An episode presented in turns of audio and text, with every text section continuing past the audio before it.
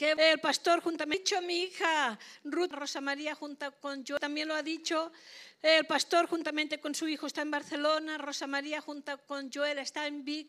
Aleluya, qué bueno que podamos repartirnos así. Hay una extensión y esto es, es, es gloria para nosotros. Amén. Yo siempre he dicho que yo no quiero terminar mis años en una iglesia acomodada, asistiendo, porque he sido pastora toda la vida. No, no, no, no, no. yo quiero terminar mis días activa activa, extendiendo el reino de Dios, yendo donde Dios nos lleve, conquistando lo que tenemos que conquistar, porque si Dios nos abre una puerta es para conquistarla, es para ganar. Amén, aleluya. Uh. Bueno, pues yo voy a compartir con ustedes esta mañana una palabra que no la terminé hace tres semanas atrás. ¿eh? No la terminé y dije que la próxima vez la terminaría, así que se titula Vamos hacia adelante. Vamos hacia adelante. Me quedé solamente con el primer punto, que lo voy a refrescar para las personas que quizás no estaban aquí y sepan dónde, dónde, qué es lo que la plataforma que puse. Y la verdad es que vamos hacia adelante sin parar. Es un título que golpeó mi corazón porque la iglesia siempre tiene que estar en movimiento, siempre tiene que estar avanzando. La iglesia no es una organización, es un organismo vivo vivo. Somos el cuerpo de Cristo aquí en la tierra. Somos los quienes llevamos las, buenas nuevas. Somos quienes somos la luz. Somos quienes somos la sal. Aleluya. Esto no es cualquier cosa. Este lugar no es lugar para religiosos. Este lugar es lugar para hijos de Dios en movimiento, activos. Amén. Y yo he puesto esto de vamos hacia adelante porque a veces, como decía mi hija también ahora en el tiempo de la ofrenda, nos puede parecer que cuando escuchamos cómo va el mundo, pues que es por demás ir a la iglesia, es que todo va tan mal. Mira, yo guardo la salvación en mi casa y ya está. Porque a ver, tenemos que tocar con los pies en el suelo. Bueno, hoy vamos a ver unos ejemplos, que los pies estaban en el suelo, pero el corazón estaba arriba. Amén. Los pies estaban en el suelo, pero su corazón, su fe cambió las circunstancias. La iglesia sí que es verdad que tenemos los pies en el suelo, pero nuestro corazón, nuestra mente no se conforma con el sistema de este mundo, porque sabemos que con Dios hay mucho más y mucho mejor. Amén. Aleluya. Así que vamos a empezar para que no me quede otra vez en el mismo punto. Aleluya, porque si no yo ya sabe lo que me pasa. Y Hablé sobre el Salmo 23, era solamente referencia, no era el tema de la predicación, pero sí que era referencia. Y dije que el Salmo 23 es un salmo que nos, nos motiva a movernos. Jehová es mi pastor y nada me faltará. Aquí nos enseña, si Dios es nuestro pastor, Dios se mueve, Dios nos pastorea, Dios nos lleva a buenos pastos. No hay ningún pastor que lleve a sus ovejas al precipicio. Todo pastor guarda su rebaño y los lleva a los mejores pastos. Si el Señor es nuestro pastor, tenemos que tener la seguridad de que nos lleva siempre en los mejores pastos, en el mejor lugar. Lo que Dios nos da para alimentarnos es lo mejor. Lo que el mundo quiere alimentarnos es lo peor, pero Dios nos lleva a los mejores lugares para que nos alimentemos de lo mejor, para que podamos vivir en lo mejor. Amén. Dije también que este salmo es casi el más preferido para todos los cristianos. Y qué bueno es memorizarlo. Casi todos lo conocemos de memoria. Jehová es mi pastor, nada me faltará en lugares de delicados pastos, papá, papá.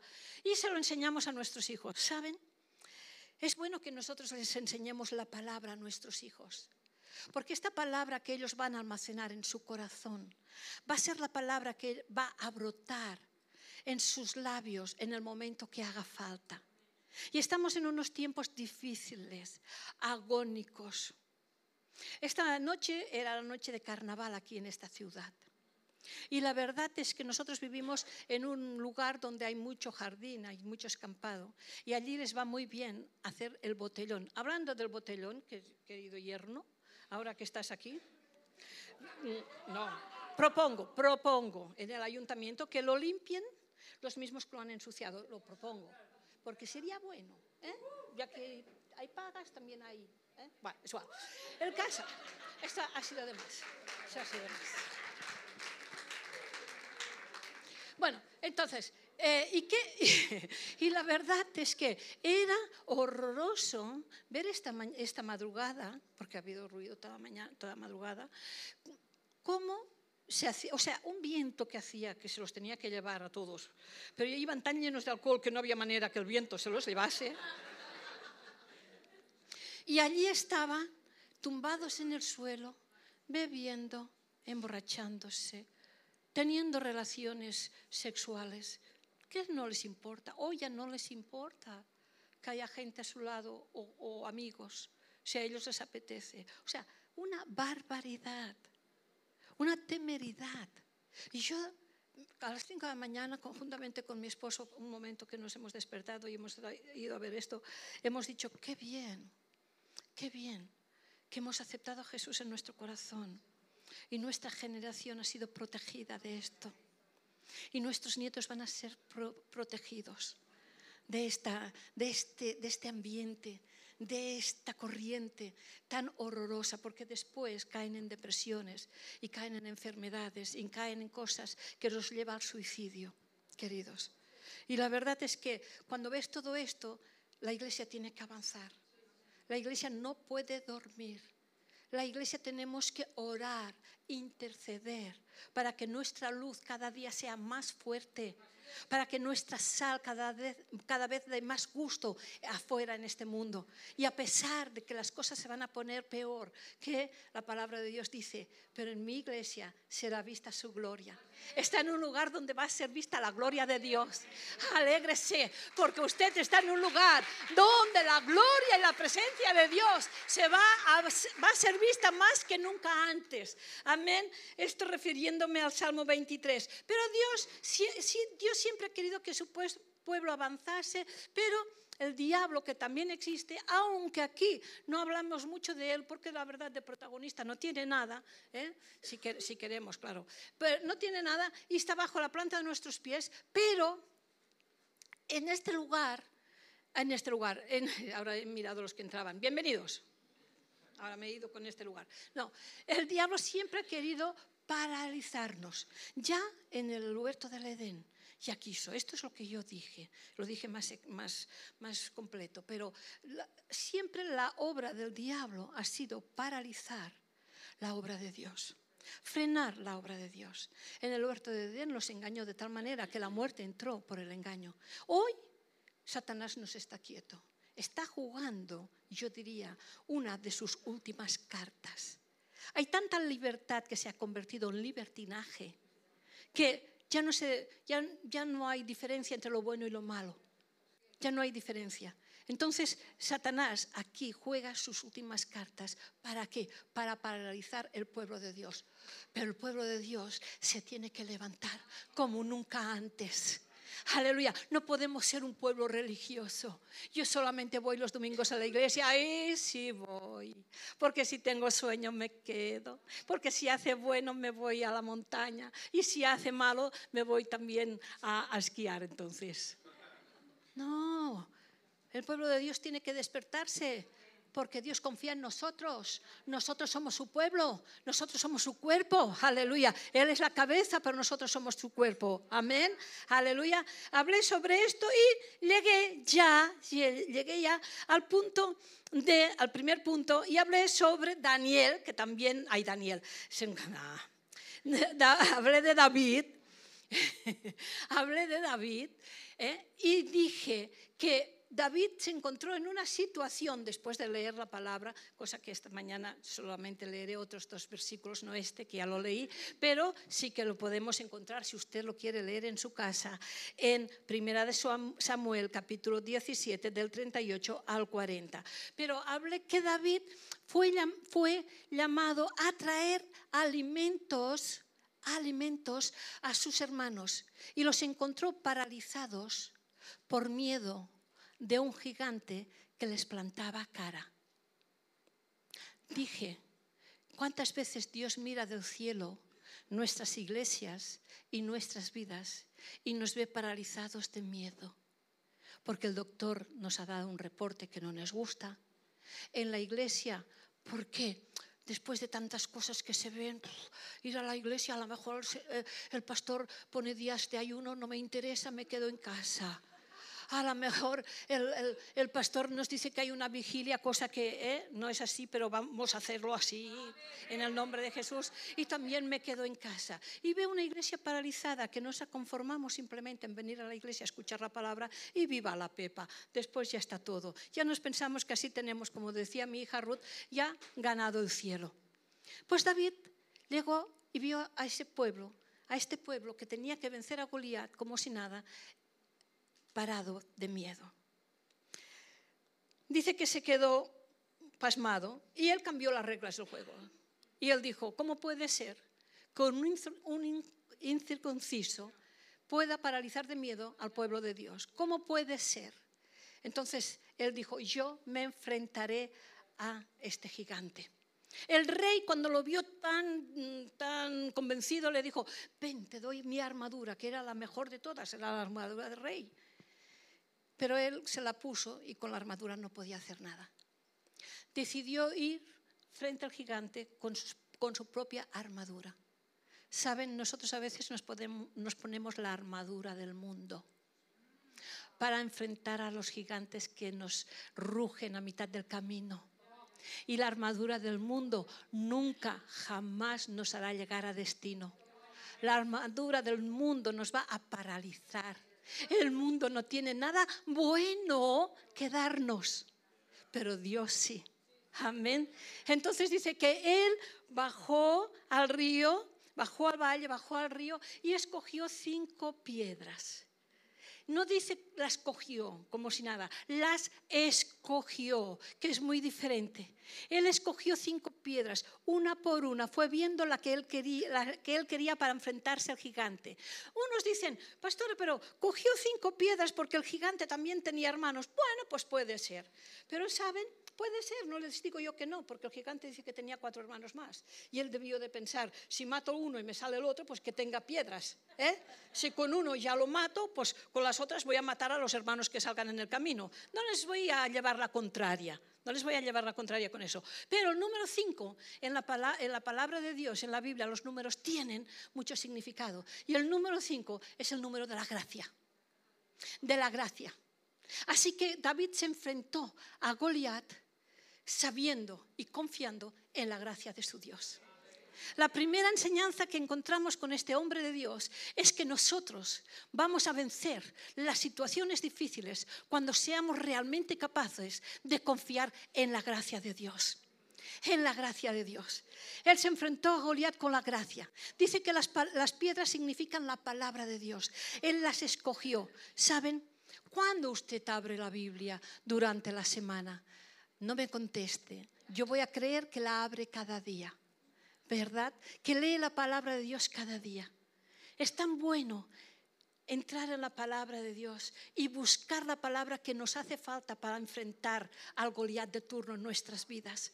No lo vamos a enfrentar con nuestros argumentos, no lo vamos a enfrentar con la armadura del mundo, lo vamos a enfrentar y lo vamos a vencer con la palabra. Con esta palabra que delicadamente la ponemos en nuestro corazón, que con fe la cogemos y decimos, no me voy a mover. Si Dios dice que por sus llagas yo soy sana, yo soy sana. Si Dios me dice que yo soy bendecida y próspera, yo soy bendecida y próspera. Si Dios me dice que me ama, wow, no me importa si el mundo no me ama, Dios me ama. Me mantengo firme en lo que la palabra de Dios me dice.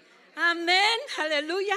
Así que el primer punto es sobre la gracia. Esto ya lo di, ya lo prediqué. Ahora entraremos en el siguiente punto y vamos a ver el ejemplo de la reina Esther. Este punto yo lo he titulado propósito. El primer punto, gracia. El segundo punto, propósito. Y hablamos de la reina Esther. A mí me encanta la reina Esther. Esther era judía. Dice que estaba exiliada, exiliada, exiliada no, exiliada. ¿eh? Es que quiero ir rápido para poder terminar. Exiliada en Persia, pero su hermoso parecer atrajo al rey y el rey se casó con ella. Pero la historia nos dice que una vez más los enemigos del pueblo de Dios, ¿sabe? ustedes y yo estamos llenos, rodeados de enemigos que no soportan que como pueblo de Dios seamos la luz. No aguantan cuando nosotros decimos, yo estoy también porque Dios está conmigo. Yo soy bendecida porque mi Dios me ha bendecido. No lo soportan. Siempre ha habido un pueblo que ha perseguido al pueblo de Dios. Y aquí, y aquí dice que los enemigos llegaron a poder convencer al rey a levantar un edicto para que el pueblo de Dios fuera exterminado. Esther capítulo 4, verso del 13 al 17, vamos a leer lo que él dice. Entonces dijo Mardoqueo, que era el tío de Esther, ¿eh? no era un tío, era el tío de Esther, que respondiesen a Esther, no pienses que escaparás en la casa del rey más que cualquier otro judío, le dice su tío. Porque si callas absolutamente, en este tiempo, respiro y liberación vendrá de alguna otra parte para los judíos. Mas tú y la casa de tu padre pereceréis. Y quién sabe si para esta hora has llegado al reino. Y Esther dijo que respondiesen a Mardoqueo. Ah, pensaba.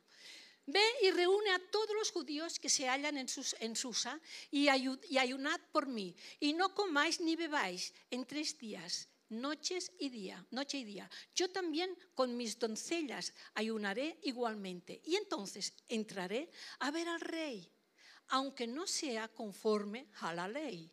Y si perezco, que perezca, dice la palabra. Entonces Mardoqueo fue e hizo conforme a todo lo que le mandó Esther. Este es el 4 hasta el 17 y he dicho 5, 1 y 2. ¿Lo tenéis o es igual? Ah, dice, y aconteció que al tercer día se vistió Esther su vestidura real y entró en el patio interior de la casa del rey, enfrente del aposento del rey. Y estaba el rey sentado en su trono y en el, aposento, en el aposento real, enfrente de la puerta del aposento. Y cuando vio a la reina Esther que estaba en el patio, ella obtuvo gracia ante sus ojos. Y el rey extendió a Esther el cetro de oro que tenía en la mano. Entonces vino Esther y tocó la punta del cetro. Hasta aquí la palabra del Señor. Saben, la ley que estaba escrita es que no había nadie que si el rey no llamaba a su presencia se pudiera presentar delante del rey, ni siquiera su esposa. Entonces, cuando salió este edicto, ella era la primera que podía tener la mejor excusa de decir, yo para qué tengo que ir a, presentarme delante del rey si no me ha llamado. Ahora que soy reina, jo, ahora me cortarán el cuello para hacer lo que no tengo que hacer. Podía decirlo. ¿Cuántas excusas sacamos los cristianos? ¿Cuántas excusas sacamos para no hacer lo que Dios nos llama a hacer? Porque hace frío, porque hace calor, porque no tengo un duro, porque no llego a final de mes, hoy el diezmo es demasiado, porque ¿qué se creen? No, si no nos creemos nada, si el diezmo es para nuestro beneficio. El diezmo abre, las ventanas de los cielos a nuestro favor. Ah, pero yo no tengo que ir a la iglesia para ser salvo porque yo guardo la salvación en, en mi casa. ¿Desde cuándo y dónde lo pone esto en la Biblia? Dice, no, dejar, no dejándose de congregar como algunos tienen por costumbre. No vaya a ser que pensando que usted guarda la salvación, se encuentre las puertas del cielo que le digan que no está escrito en el libro de la vida. Ah, ¿eh? Pero es así. Podemos poner muchas excusas. Esther era la que podía poner la excusa más grande. Porque sabía que le iba la vida. Pero su tío le dijo, ¿quién sabe si tú has nacido para un tiempo como este. Esther con propósito se sintió llamada por el mismo Dios. Cuando su tío le dijo esto, y aparte le advirtió, no te creas que si das la espalda a Dios, si das la espalda al pueblo de Dios, no te creas que vayas a guardar tu vida, porque serás exterminada igual. Ah, yo, yo ya tengo la salvación, no te creas que si el mundo se va al, caos, si las familias del mundo se van a la perdición, si la gente deja de ser feliz porque dan la espalda de Dios, no te creas cristiano solamente nominal, que aquí no está, aquí no está. Pero bueno, no te creas cristiano solamente nominal, porque tu familia se irá al garete, porque no habrá protección, porque el diablo no respeta argumentos, el diablo respeta actitudes. El diablo respeta cuando nosotros entramos en cumplir la palabra de Dios. Y existe el diablo. Existe Dios, existe el diablo. Existe la noche, existe el día. Existe el sol, existe la luna. Ah, pero hablar del diablo a este tiempo, claro. ¿Para qué vamos a hablar del diablo a este tiempo si es el Dios de este siglo? Si lo tiene al mundo cegado, pero existe. Y viene a robar, matar y destruir lo que Dios tiene para su pueblo. Amén. Entonces, ahora póngase usted mismo. Póngase usted mismo. ¿Quién sabe si hemos nacido para un tiempo como este? ¿Quién sabe si hemos sido llamados por el Señor para un tiempo como este? Yo estoy segura que si vivimos este tiempo y con Dios a nuestro corazón, es porque hemos sido llamados por un tiempo como este. Aleluya. Esther salvó a su pueblo de morir porque había una, sentencia de muerte para todos los judíos. Nosotros somos llamados a que mucha gente de allá afuera, que no encuentran solución, no encuentran respuesta, no encuentran satisfacción, wow, somos llamados a ser esta luz, a ser esta sal, a ser esta persona que extendamos nuestra mano y digamos, ¡eh! Párate, no vayas con la corriente del mundo, párate, porque hay un Dios que te ama, hay un Dios que quiere guardarte, hay un Dios que quiere salvarte. Pero pastora, me ama a mí con lo mal que yo he vivido, con lo mal que me he comportado. Dios te ama. Cuando nosotros giramos nuestra mirada al cielo, nunca Él gira su mirada de nosotros. Nunca jamás. Cuando miramos nosotros a Jesús, Dios nos mira con amor. Y si nosotros somos capaces de perdonar, wow, Dios ya con Jesús nos ha perdonado todo lo malo que habíamos podido hacer. Amén. Así que póngaselo a su vida. Proverbios dice que sin visión el pueblo se pierde. Y esta esta es la herramienta de Satanás, de nuestro enemigo. Viene para hacer perder el sentido del propósito del pueblo de Dios y acabe pereciendo. Este es el propósito del enemigo. Que no tengamos visión. Aleluya. Pero también se levanta un pueblo que sabe que tiene un propósito como Esther, que si muero, muero, pero con las botas puestas. Aleluya. Pero saben, no hay nadie que diga si muero, muero, pero sirvo al Señor que muera. Siempre Dios ha extendido su mano de gracia, de cuidado, de protección. Dice que el rey extendió su cetro, aleluya, a favor de ella. Yo no sé usted, pero yo cuando llegaré al cielo le diré al Señor, yo quiero ver esta película. Real, no con, ¿eh? aquí lo se puede ver, no, no, real. A ver cómo fue todo esto. Yo pasaré la eternidad en el cine. ¿eh? en el cine viendo a José, viendo al reina Esther, viendo a David. Yo no sé usted, pero me lo pasaré bomba. Y tú, Nen, que te gusta tanto el cine también. ahora mira así a su mujer.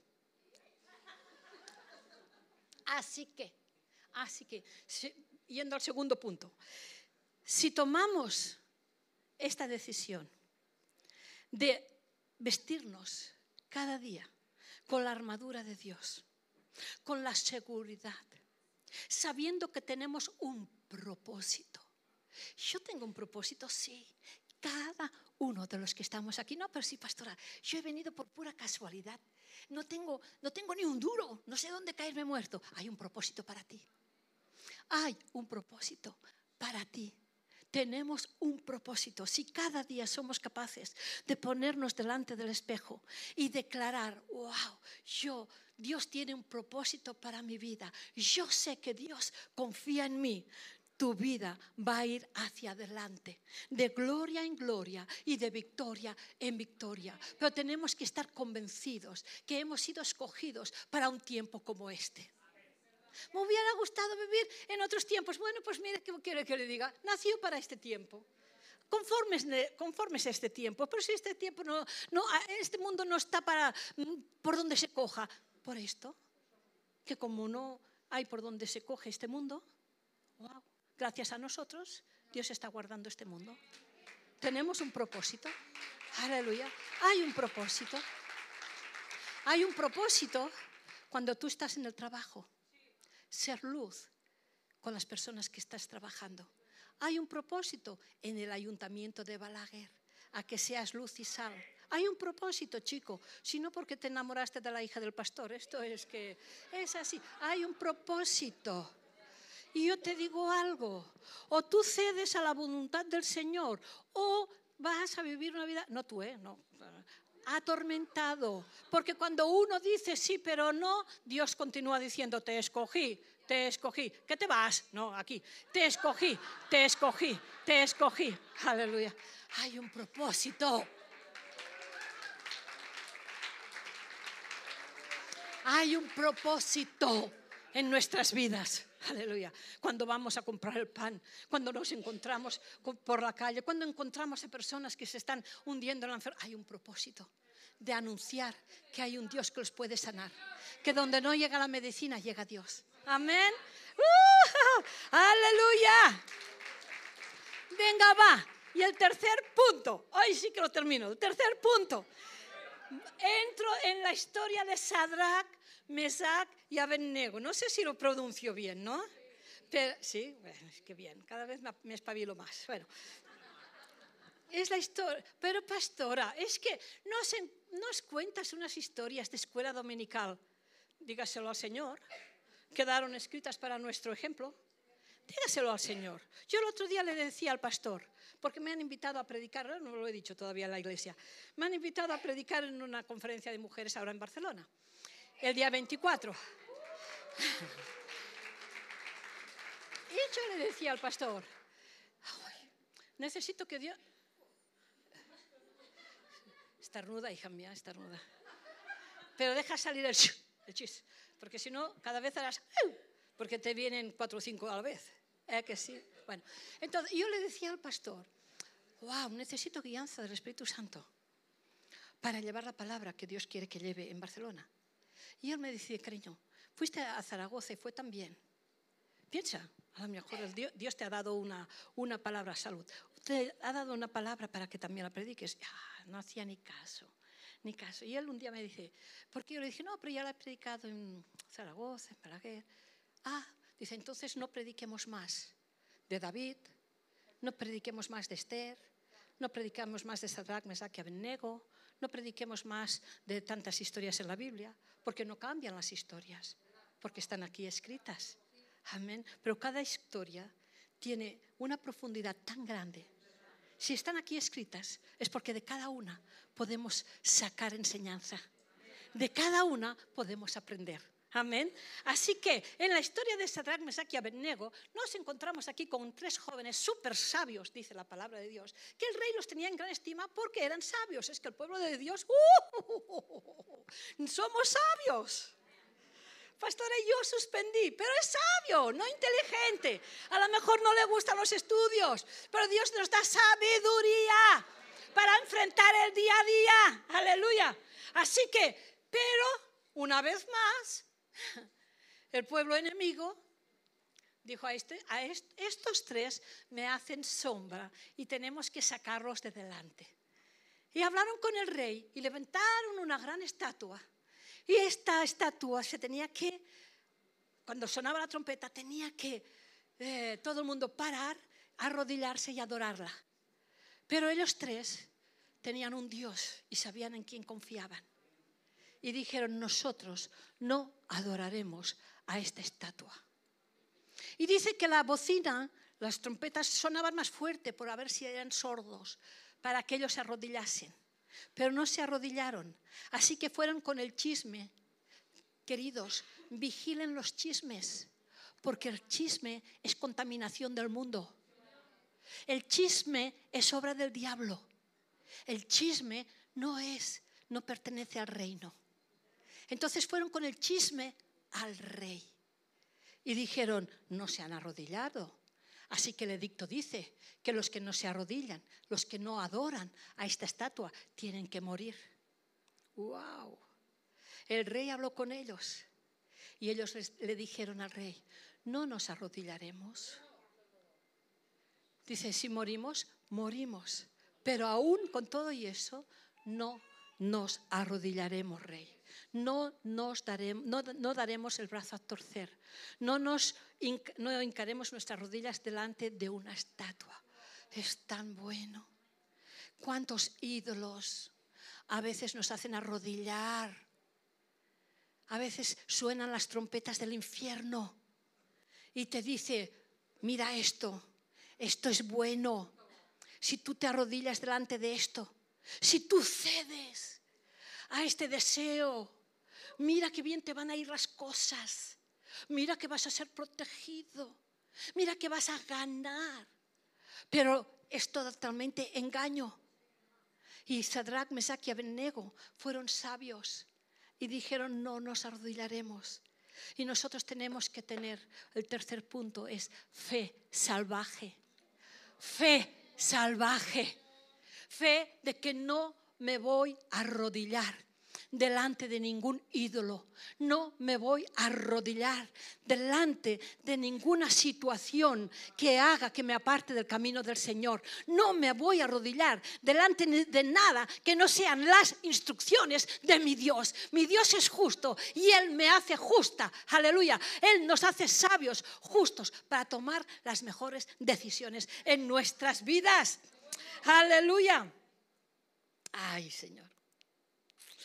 Uy, ¿saben? Dice que sonaban las trompetas más fuertes para ver si se habían enterado. ¿Saben qué pasa aquí? En la sociedad cada vez gritan más fuerte. Cada vez hay una, una voz más fuerte. Sí al aborto. Sí al matrimonio ilegal. Sí a la borrachera. Sí a la droga. Sí a las guerras. Y ahora los cristianos decimos no a todo esto. Y esta voz del infierno grita y parece que nos quiere atemorizar. No me digas que no estés a favor del aborto. No, Señor. La Biblia lo prohíbe. No me digas que no estés a favor del matrimonio homosexual. No, Señor.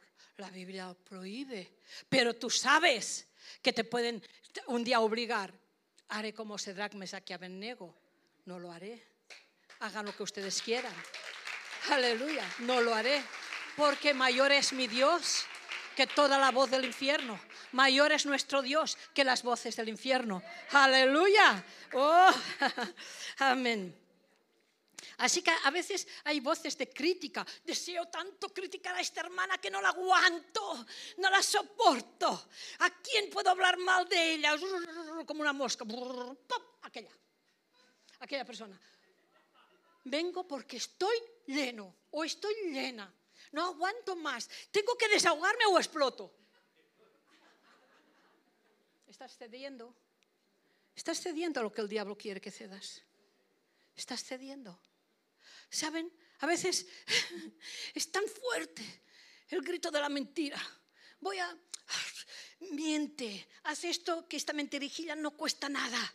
Esta mentirijilla no pasa nada. Son mentiras piadosas. ¡Oh! no cedas, no hay mentira piadosa, hay mentira y punto. El diablo siempre va a gritar para que hagamos lo incorrecto y nunca lo correcto. Pero la fe salvaje que tenemos dentro, sabemos que si nosotros actuamos conforme a la palabra, Dios siempre nos va a levantar y siempre nos va a guardar. ¡Uh! ¡Aleluya! Aleluya. Bueno, venga, vamos a leer esto solamente. Eh, Daniel capítulo 3. Eh, es el primero que me ha salido por la boca antes. Daniel capítulo 3, del 15 al 25. Miren aquí cómo se encontraron Sadrach, Mesach y Abednego. ¡Ay! ¡Ay! Ahora pues, ¿Estáis dispuestos para que al oír el sonido de la bocina, de la flauta, del tamboril, del arpa, del salterio, de la zambomba, cuántos instrumentos, ¿eh? Yo no voy a esta iglesia porque parece una discoteca, pues no entrarás en el cielo. Bueno, mira lo que hay. Ah, bueno, y todo y de todo instrumento. No, no, porque es verdad. Hay personas que entran y dicen, es que esto parece una discoteca. Bueno, pues seremos una discoteca a las 11 de la mañana. Oh, aleluya, gloria al Señor. Una discoteca celestial. Bueno, va. Eh, y todo instrumento de música. Os postraréis y adoraréis la estatua. ¿Qué he hecho? Porque si no la adoraréis, en la misma hora seréis echados en medio de un horno de fuego ardiendo. Y que Dios será aquel que os librare de mis manos, dice el rey. ¡Wow! La voz de un rey. Sadrach, Mesach y Abednego respondieron al rey Nabucodonosor diciendo, no es necesario que te respondamos sobre este asunto. No es necesario. He aquí nuestro Dios, a quien servimos, puede librarnos del horno de fuego ardiendo. Y de tu mano, oh rey, nos librará. y si no, y si no, y si no, dicen ellos, sepas, oh rey, que no serviremos a tus dioses, ni tampoco adoraremos la estatua que has levantado. Entonces Nabucodonosor se llenó de ira y se, y se, demudó al aspecto de su ah, y se demudó el aspecto de su rostro contra Sadrach, Mesach y Abednego y ordenó porque los apreciaba los apreciaba y lo supo mal, pero ordenó que el horno se calentase siete veces más de lo acostumbrado. Y mandó a hombres muy vigorosos, muy fuertes, que tenían en su ejército, que atasen a Sadrach, Mesach y Abednego para echarlos en el horno de fuego ardiendo. Entonces estos varones fueron atados con sus manos y sus, y sus manos, sus calzas, sus turbantes y sus vestidos y fueron echados dentro del horno de fuego ardiendo. Y como la orden del rey era apremiante y lo había calentado y lo habían calentado mucho, la llama de fuego mató a aquellos que habían alzado a Sadrach, Mesach y Abednego. Y estos tres varones, Sadrach, Mesach y Abednego, cayeron atados dentro del horno de fuego ardiendo. ¡Wow! Entonces el rey Nabucodonosor se espantó y se levantó apresuradamente y dijo a los de su consejo, no echaron a tres varones atados dentro del fuego. Ellos respondieron al rey, es verdad, oh rey. Y él dijo, he aquí yo veo cuatro varones sueltos, sueltos, ya desatados, que se pasean en medio del fuego sin sufrir ningún daño. Y el aspecto del cuarto, es semejante al hijo de los dioses. Aleluya. Aleluya. Wow. Dice que murieron todos aquellos que cogieron y los echaron. De lo fuerte que estaba, estaba el horno. Saben, hoy usted y yo no pagamos con la vida el seguir a Cristo, al menos en nuestro país, gloria a Dios. Al menos aquí no se paga con la vida.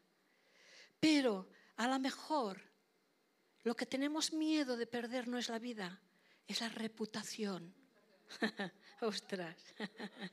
a lo mejor lo que tenemos miedo de perder no es la vida, es la reputación. Y debes decidir si sigo a Cristo si sigo mis placeres o sigo mis amistades. Siempre tendremos que decidir.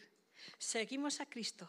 ¿Seguimos mis a nuestros placeres o nuestras amistades? Aleluya. Porque cuando leemos esto, siempre decimos, ah, bueno, aquí no, ah, yo también sería valiente, porque aquí sabes que no te va la vida. Ay, a veces cedemos, porque ¿qué dirán si llevo la contraria?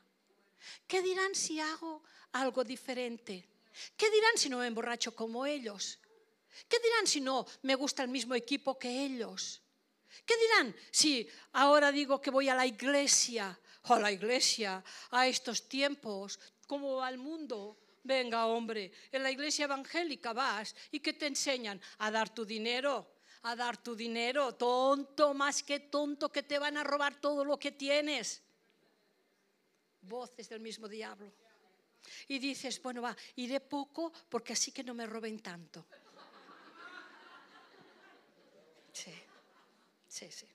Hubo una vez, alguien entró en la iglesia y dice que le dijeron, wow, yo veo, yo veo, le dijeron, yo veo, ten cuidado porque esto lo veo yo cada lunes. cada lunes que el pastor va al banco con la libreta de todos los feligreses de la iglesia. Yo veo. Y la pobre persona que escuchó esto dijo, oh, oh, va con todas las libretas, ignorantes. Se creen más la voz del diablo que la voz de Dios. Pueden creer más una, una mentira estúpida que una palabra sabia de la palabra de Dios. Aleluya. Y esto corre, y esto corre. Y tú vas a la iglesia, ostras, ostras tu suegro que bien vive. No me extraña que tú te compres una casa, pero no del dinero de mi suegro, de mi trabajo. Aleluya, por si acaso, por si acaso. A lo mejor no te lo dicen en la cara, pero detrás. Porque estas cosas a veces no se dicen a la cara, se dicen detrás, pero tarde o temprano llegan a nuestros oídos. Aleluya. Así que tendremos que escoger. Si sigo a Cristo, ya termino ahora, ¿eh? Ya termino. Ahora esto es una bomba, pero como termino, no pasa nada. Pero es que cuando me vino y lo anoté, digo, no lo puedo borrar. Dios me va a pedir cuentas. Entonces tendremos que decir si sigo a Cristo o convivo con mi pareja, sin casarme silencio en el mar de Galilea. No salgan enfadados, no salgan desmoralizados. Si usted convive con su pareja sin estar casado, haga planes de ordenar su vida. Haga planes de entrar en el orden, en el matrimonio, porque Dios bendice en el orden. Es que yo me canso de venir a la iglesia, es porque usted quizás ha pasado por alto principios, como decía mi hija esta mañana, indestructibles, infalibles, que realmente tenemos que cumplir. Tengo que decidir si sigo a Cristo o convivo con mi pareja. Tengo que decidir si me mantengo virgen hasta el matrimonio o seguir a Cristo. ¡Oh, la pastora, qué fuerte! Es la palabra. Es la palabra, no lo predico yo. Tendremos que decidir qué hacemos. ¿Pasamos la hoja o yo digo yo me voy a mantener virgen hasta el matrimonio? Porque esto es lo que requiere mi fe salvaje con Cristo mi fe salvaje, mi fe que cambia las circunstancias, mi fe que me guarda del horno de, fuego, mi fe que me hace ganar frente, al, gigante. Esta fe que, wow, me la ha dado el Señor y yo la voy desarrollando. Uh, tengo que mantenerla fuerte y firme. Amén. Tendremos que, también tendremos que decidir si seguimos la cultura de este mundo o la palabra de Dios. Amén. Nosotros nos toca decidir. Si somos como Sadrach, Mesach y Abednego y decir no, yo sigo lo que estaba escrito. Mi fe no es en una religión católica, evangélica, testigo de Jehová, mormones. No, no, no, no. Mi fe está, está, puesta en Jesús, aquel que vino, aquel que murió, aquel que cogió todas mis impurezas, todos mis pecados, todas mis enfermedades, toda situación de pobreza. ¡Wow! Y si yo tengo fe en Él, y si yo hago que esta fe crezca, si yo digo como Sadrach, Mesach y Abednego, ¡wow! Yo no me voy a rendir, yo no me voy a doblar frente a las situaciones de este mundo, Dios me va a guardar. Dios nos va a guardar. Amén. Así que lo, primero era gracia, lo segundo era propósito y el tercero es una fe salvaje. Pastora, ¿por qué lo has titulado fe salvaje? Ya termino. Porque hay una fe domesticada, la que a todos nos gusta. Una fe domesticada, la que a todos nos gusta. Yo la llamo la fe de la comodidad. Siempre está pidiendo lo que necesitas. Yo voy a la iglesia porque necesito que Dios me haga este milagro. Yo voy a la iglesia porque necesito que Dios me responda, porque yo necesito un coche para ir a trabajar, necesito un trabajo, necesito esto, necesito aquello. Está bien esta fe, pero es cómoda lo que yo le he estado predicando esta mañana es una fe salvaje. Es esta fe que a veces necesitamos decir, Señor, dame fuerzas para pisar estas llamas. Dame fuerza, Señor, para pisar este fuego. Dame fuerza, Señor, para enfrentarme a este gigante. Dame fuerza, Señor, para no rendirme. Dame estas fuerzas, Señor, para que pueda demostrar a la sociedad donde yo me encuentro, en mi familia, en el círculo del trabajo, en el círculo de amigos, que yo soy tu hija. Dame fuerza, Señor. Pongámonos en pie, queridos. Aleluya. Papá, una vez más, te doy gracias, Señor, por, por, tu respaldo esta mañana. Y pido que esta palabra, Señor, no caiga en saco roto. Que cada uno que ha escuchado esta palabra pueda resonar en su corazón en el momento, Señor, que la necesiten, papá. Gracias, Señor, porque lo mejor que yo puedo entregar a la iglesia es lo que tú me entregas a mí. Gracias Señor. Yo no quiero predicar nunca, jamás palabra de hombre, ni lo que a mí me parezca. Quiero predicar lo que tú, Señor, pones en mi vida y en mi corazón conforme tu palabra.